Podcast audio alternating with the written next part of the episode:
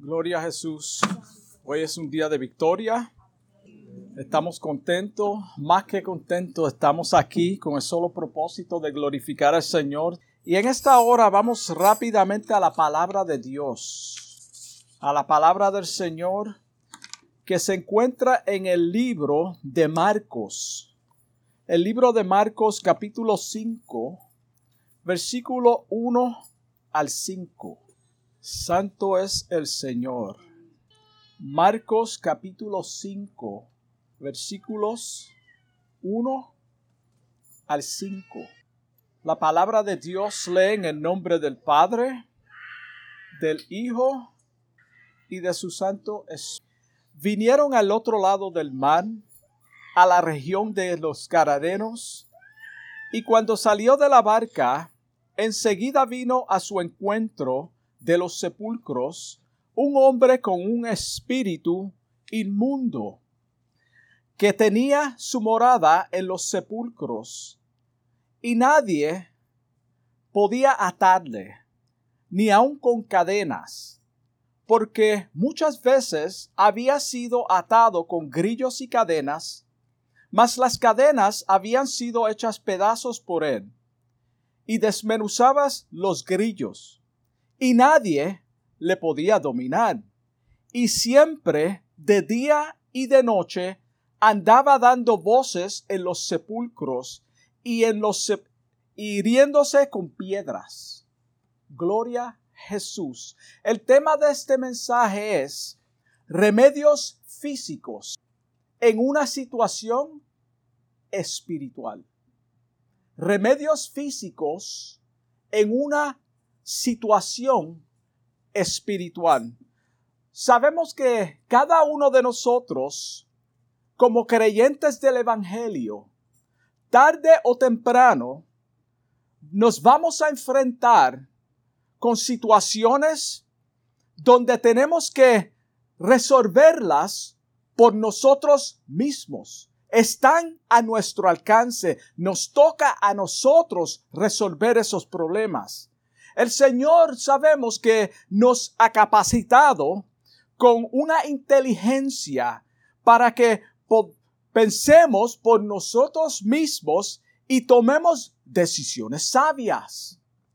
Por ejemplo, en una situación financiera, por más que oremos, si no somos disciplinados, ni tampoco sabemos manejar dinero, siempre estaremos en bancarrota. Eso es algo que está en nuestro control.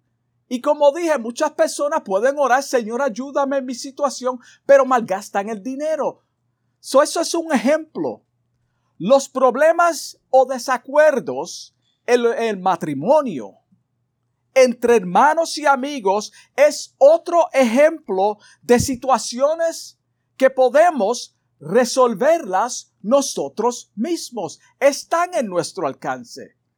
En el libro de Romanos, capítulo 12, versículo 18 dice, si es posible, en cuanto dependa de vosotros, estad en paz con todos los hombres.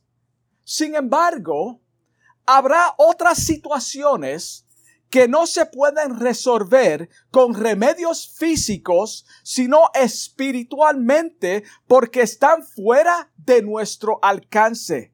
Aquí no vale las fuerzas del hombre en estas situaciones.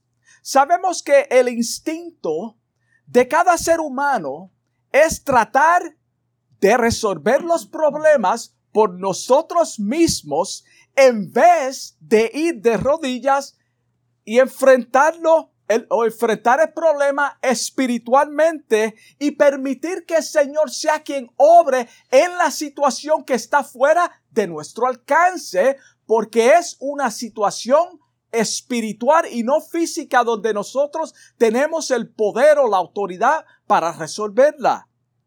El apóstol Pablo dice en segunda de Corintios, capítulo 10, versículo 3, pues aunque andamos en la carne, no militamos según la carne, porque las armas de nuestra milicia no son carnales, sino poderosas en Dios para destrucción de qué? De fortalezas. Las fortalezas son asuntos espirituales, tal como la historia que vamos a presentar en esta mañana. Esta historia que vamos a, presentar se desarrolla cuando Jesús salió de Capernaum y se dirigió a la región de los Gadarenos. Si leemos el pasaje anterior, vamos a ver cómo Jesús mostró su poder rescatando a sus discípulos de las fuerzas físicas del mar embravecido. Vemos a Jesús en acción ante una situación que era física. Ahora se ve a, se va a enfrentar, perdón, y mostrar su autoridad ante un poder espiritual que buscaba la destrucción de un hombre endemoniado. Cuando Jesús con sus discípulos llegó a este lugar, inmediatamente se enfrentó con un hombre violento que salía de los sepulcros. Sabemos que aunque esto era un lugar mayormente gentil, para los judíos esto era una inmundicia, aún estar en un lugar donde habían sepulcros. La historia relata que este individuo no estaba bien de la mente tenía un espíritu inmundo, estaba endemoniado. Hoy en día le diríamos que está loco. Ese hombre está loco. Sabemos que una persona en esta condición es un ejemplo externo de las fuerzas satánicas que pueden hacer con, que hacen con una persona un animal salvaje cambia y trastorna el juicio cabal de la persona. Y pueden hacer con la persona que, como él quiere, los, los familiares de este individuo. Estoy tratando de, de, mantenerme y, y no salir. Los familiares de este individuo, juntamente con los habitantes de esta región, muchas veces trataron por todos los medios, por todos los medios físicos de dominarlo, usando fuerzas humanas. ¿Para qué? Para atarlo. So tenemos una situación que no está en control del hombre, es espiritual, está fuera del control del hombre. ¿Y qué está haciendo la gente? Usando herramientas o remedios físicos. ¿Para qué? Para atarlo. Pero nadie lo pudo dominar. Porque su condición era qué? Espiritual. No pudieron dominarlo. En el versículo 3 dice, de ese mismo capítulo que leímos, y nadie podía atarle. En el versículo 4 de ese mismo capítulo también dice, y nadie lo podía dominar. So, no lo podían atar con las cadenas y tampoco pudieron dominarlo. La historia relata que hacía pedazos las cadenas y los grillos eran desmenuzados. Mira la fuerza que tenía este hombre. Aquí vemos claramente que el diablo le había dado un poder sobrenatural. Y aquí yo quiero hacer un paréntesis. Como pueblo de Dios, tenemos que estar alerta a los fenómenos que se levantan, que se levantan para engañarnos con cosas extraordinarias que están fuera del control del hombre para impresionar. Tenemos que tener mucho, mucho cuidado con esas cosas. Y no son de Dios muchas veces. So tenemos que tener el discernimiento para saber cuándo es Dios obrando a través de ciertas cosas que se están viendo.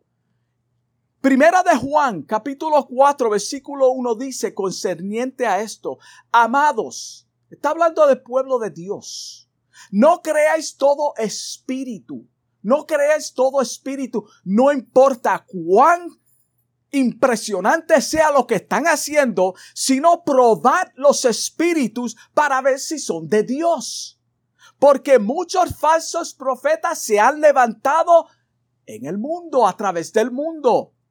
So, esta historia es un ejemplo de una situación espiritual que no se puede resolver con herramientas o remedios físicos. El Señor claramente dice en Mateo 17, 21, pero este género no sale sino con ayuno y oración. ¿Qué es el ayuno y qué es la oración? Son herramientas o armas espirituales que deben ser usadas en situaciones espirituales. Por eso enfatiza algo que es espiritual, tal como el caso que estamos presentando, y menciona el ayuno y la oración. A veces tenemos los mejores o las mejores intenciones de ganarnos almas para Cristo. Tenemos las mejores intenciones, pero en el proceso tratamos de ayudar al Señor, tal como la manipulación para obtener un resultado espiritual con el fin de que la persona se convierta al Evangelio. So, estamos usando remedios físicos para ganar almas, lo cual es algo espiritual. De acuerdo a Juan 14, 16, 8 al 9, el único que puede traer convencimiento, un verdadero convencimiento y transformar el corazón de aquellos que no creen es el Espíritu Santo. No tenemos que usar otros remedios carnales. Es por eso que en la antigüedad la ley nunca pudo transformar los corazones de los hombres. Por más que trataban de guardar la ley, el problema era espiritual, no era físico. La ley era física. Los rituales y los lavamientos eran solo remedios físicos, externos. Romanos 3:20 dice, ya que por las obras de la ley, ningún ser humano será justificado delante de él, porque por medio de la ley es el conocimiento del pecado. No la transformación, sino el conocimiento para que pudiéramos entender nuestra condición pecaminosa ante Dios. El Señor quiere llegar a la raíz de tu condición espiritual para que Él, para Él glorificarse en medio de tu crisis y darse a conocer como lo que es.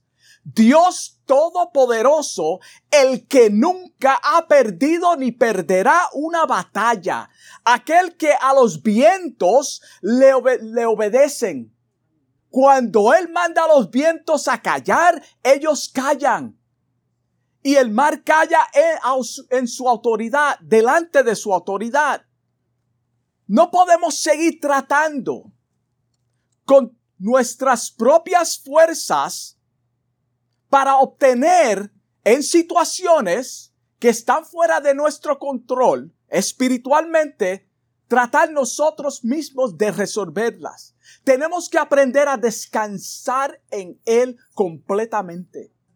No es en vano que Efesios capítulo 6 nos aconseja que nos pongamos las armaduras o la armadura, que son que espirituales en medio de una batalla espiritual. So tenemos remedios, recursos espirituales que están en la Biblia, del cual nosotros podemos equiparnos y depender de las fuerzas del Señor y no de las nuestras.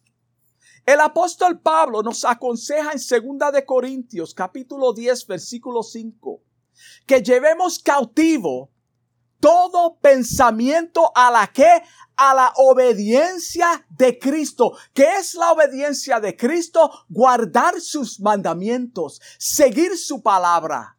Eso es lo que Pablo dice. Este hombre inmundo de la historia, dice el versículo 5, y siempre de día y de noche. ¿Quién quisiera tener un vecino así?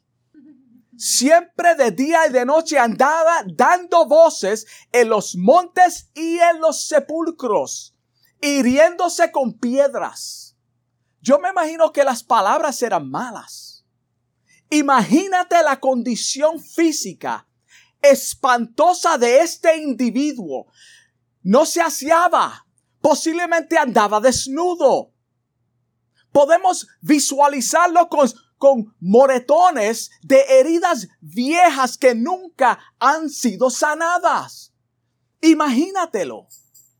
Imagínate este cuadro de este hombre en esta condición.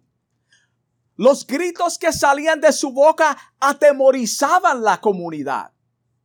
Los habitantes de esa región tal vez no dormían tranquilos por, por miedo a este hombre, porque andaba que de día y de noche gritando y dando voces. Era un loco. Qué historia más triste. Qué historia más triste. Vamos a transportarnos por unos minutos a ese lugar. ¿Quién quiere ya darse ese viaje? Es espantoso. No queremos dar ese viaje, pero vamos a dar ese viaje en esta hora. Vamos a ponernos en ese lugar y en esa ocasión. Aquí vemos claramente la profunda angustia. La profunda angustia, y esto es importante. El dolor y el tormento interior que aquel hombre, aquel hombre, el endemoniado, el que era víctima de quién? Del maligno. De aquel hombre que aquel hombre sentía mientras andaba por los montes y las tumbas de los sepulcros. Ponte en el lugar, no de él, pero en esa situación. Este hombre no, no, él no escogió estar en esa condición.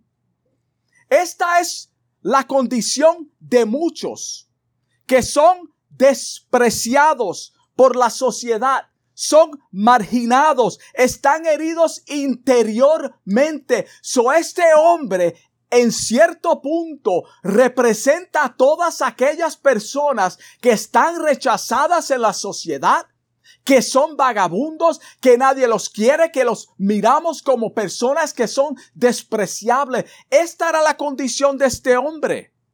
Satanás siempre obra para la autodestrucción de todas las personas. De todas. Él anda alrededor de todo ser humano como un león ruyente, buscando a quien él pueda destruir. La Biblia dice devorar, pero destruye. Ahora que lo visualizaste en su condición inhumana, Imagínate ahora por un segundo y ponte en el lugar de los padres de este hombre. Ya lo vimos en su condición. Ahora ponte en el lugar de los padres de este hombre. Ponte en el lugar de sus hermanos, de la comunidad. A nadie le gustaría tener un familiar en esta condición. A nadie, ni siquiera un amigo. Humanamente no había esperanza para este hombre. Humanamente no había esperanza para este hombre.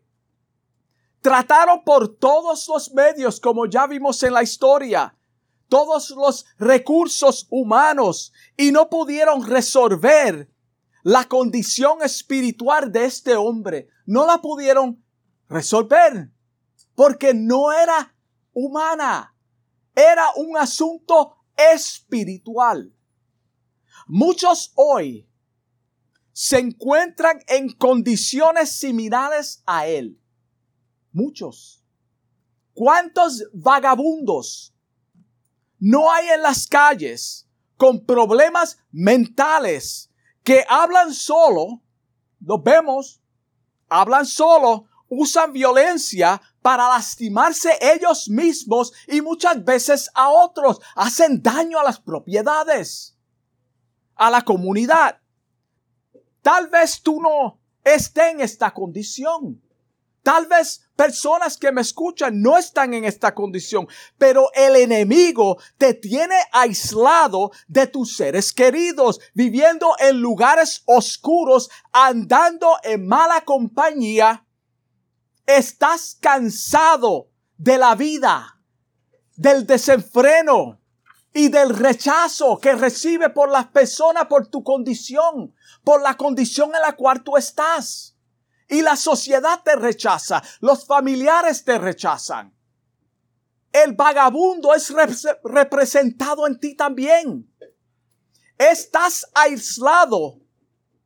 Estás en los vicios de las drogas. Estás enviciado tal vez a la pornografía, tal vez a otras cosas, a medicamento, que no han podido resolver tu condición espiritual.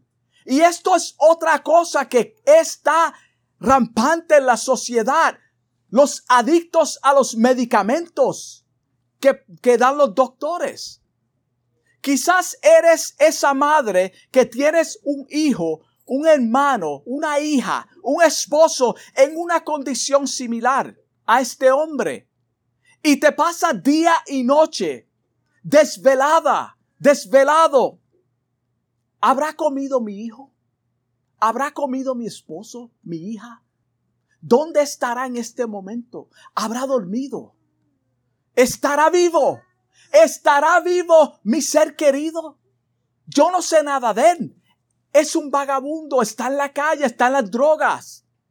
Ya vimos a través de esta historia que por más cadenas y grillos que usaban para resolver un asunto interior no pudieron producir un cambio en la conducta de este hombre. No pudo haber un cambio en la vida de él. Seguía en la misma condición. Deja de luchar con remedios físicos contra situaciones espirituales porque no vas a vencer, vas a fracasar.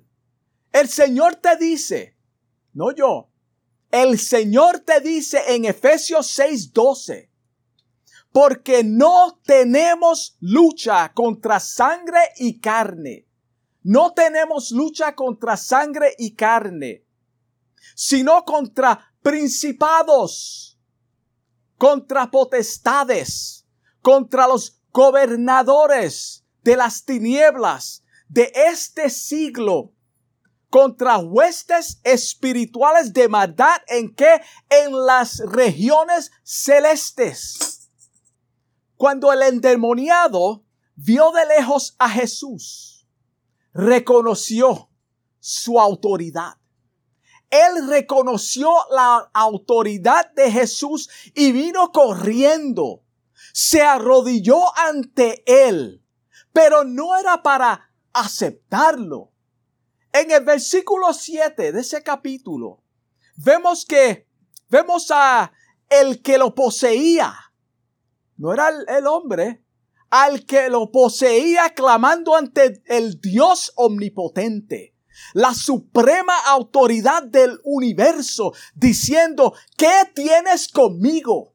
Jesús lo que hizo fue salir de la barca. ¿Y por qué este hombre tiene que venir arrodillado ante él y decirle o preguntarle qué tú tienes conmigo? Es la autoridad de Jesucristo. Es la autoridad suprema donde toda rodilla en un día, algún día se tendrá que doblar ante su presencia. Quiera o no quiera, gústele o no le guste.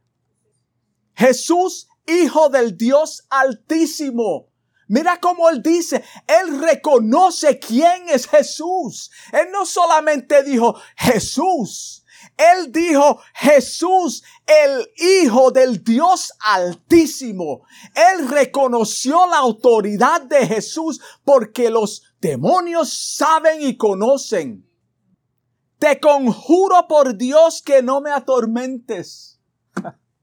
Te conjuro por Dios que no me atormentes. Por favor, por el amor a Dios, no me atormente, pero tú no eres el que está atormentando a este hombre.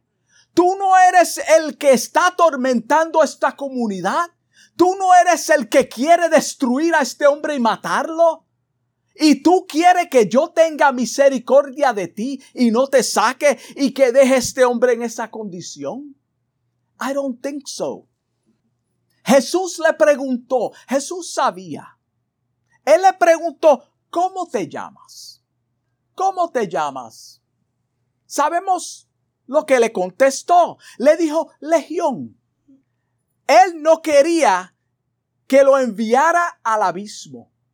Él no quería que Jesús lo enviara al abismo porque es el lugar final de ellos. Eso es lo que dice la Biblia. Lo dice en el libro de Pedro.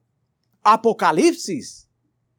Lucas 8:31 dice, y le rogaban que no los mandase al abismo. Les rogaban más de uno, plural, les rogaban que no los enviara al abismo. Aquí vemos claramente que cuando el demonio llegó a la presencia de Jesús, las cosas cambiaron inmediatamente se tuvieron que sujetar ante la autoridad de Jesús. Hubo una calma en la vida de este hombre por lo que había dentro de él controlándolo. El espíritu inmundo que estaba en completo control, completa control de este individuo, le rogaba al Señor que no lo sacara. Acuérdate, él no podía tomar decisiones por sí. Era lo que había en él que tomaba las decisiones. Cuando el Señor llega a tu vida a través de la obra del Espíritu Santo, no por esfuerzos humanos, tu vida nunca puede ser igual. Nunca jamás. Tiene que haber un cambio. Es cuando es obra del Espíritu Santo y que quede claro, no por manipulación de hombres. Hay un cambio interno que se refleja en nuestro comportamiento externo, porque ahora habita en nosotros la tercera persona de la Trinidad, el Espíritu de verdad, según Juan 14, 17, que dice que Él estará con nosotros, estará en vosotros. So, Él es quien nos controla. Así como este hombre era controlado por otro, ahora Él es controlado por Jesús. Lo cual no vamos a tocar hoy, pero el próximo domingo posiblemente lo toquemos. Y con esto concluimos. En esta historia, que hemos presentado, hemos visto los familiares y la comunidad usando remedios o recursos físicos para tratar con un asunto espiritual y no tuvieron éxito. No tuvieron éxito. Tal vez hay personas que me escuchan en esta hora que han pasado o están pasando por situaciones de ataduras con familiares o ellos mismos, con seres queridos, y han tratado todos los medios físicos por ellos mismos, sin ver resultados. Quiero decirte en esta hora que los asuntos carnales, los asuntos carnales no se resuelven o no se pueden resolver con remedios humanos, sino a través del espíritu, perdón, las situaciones espirituales.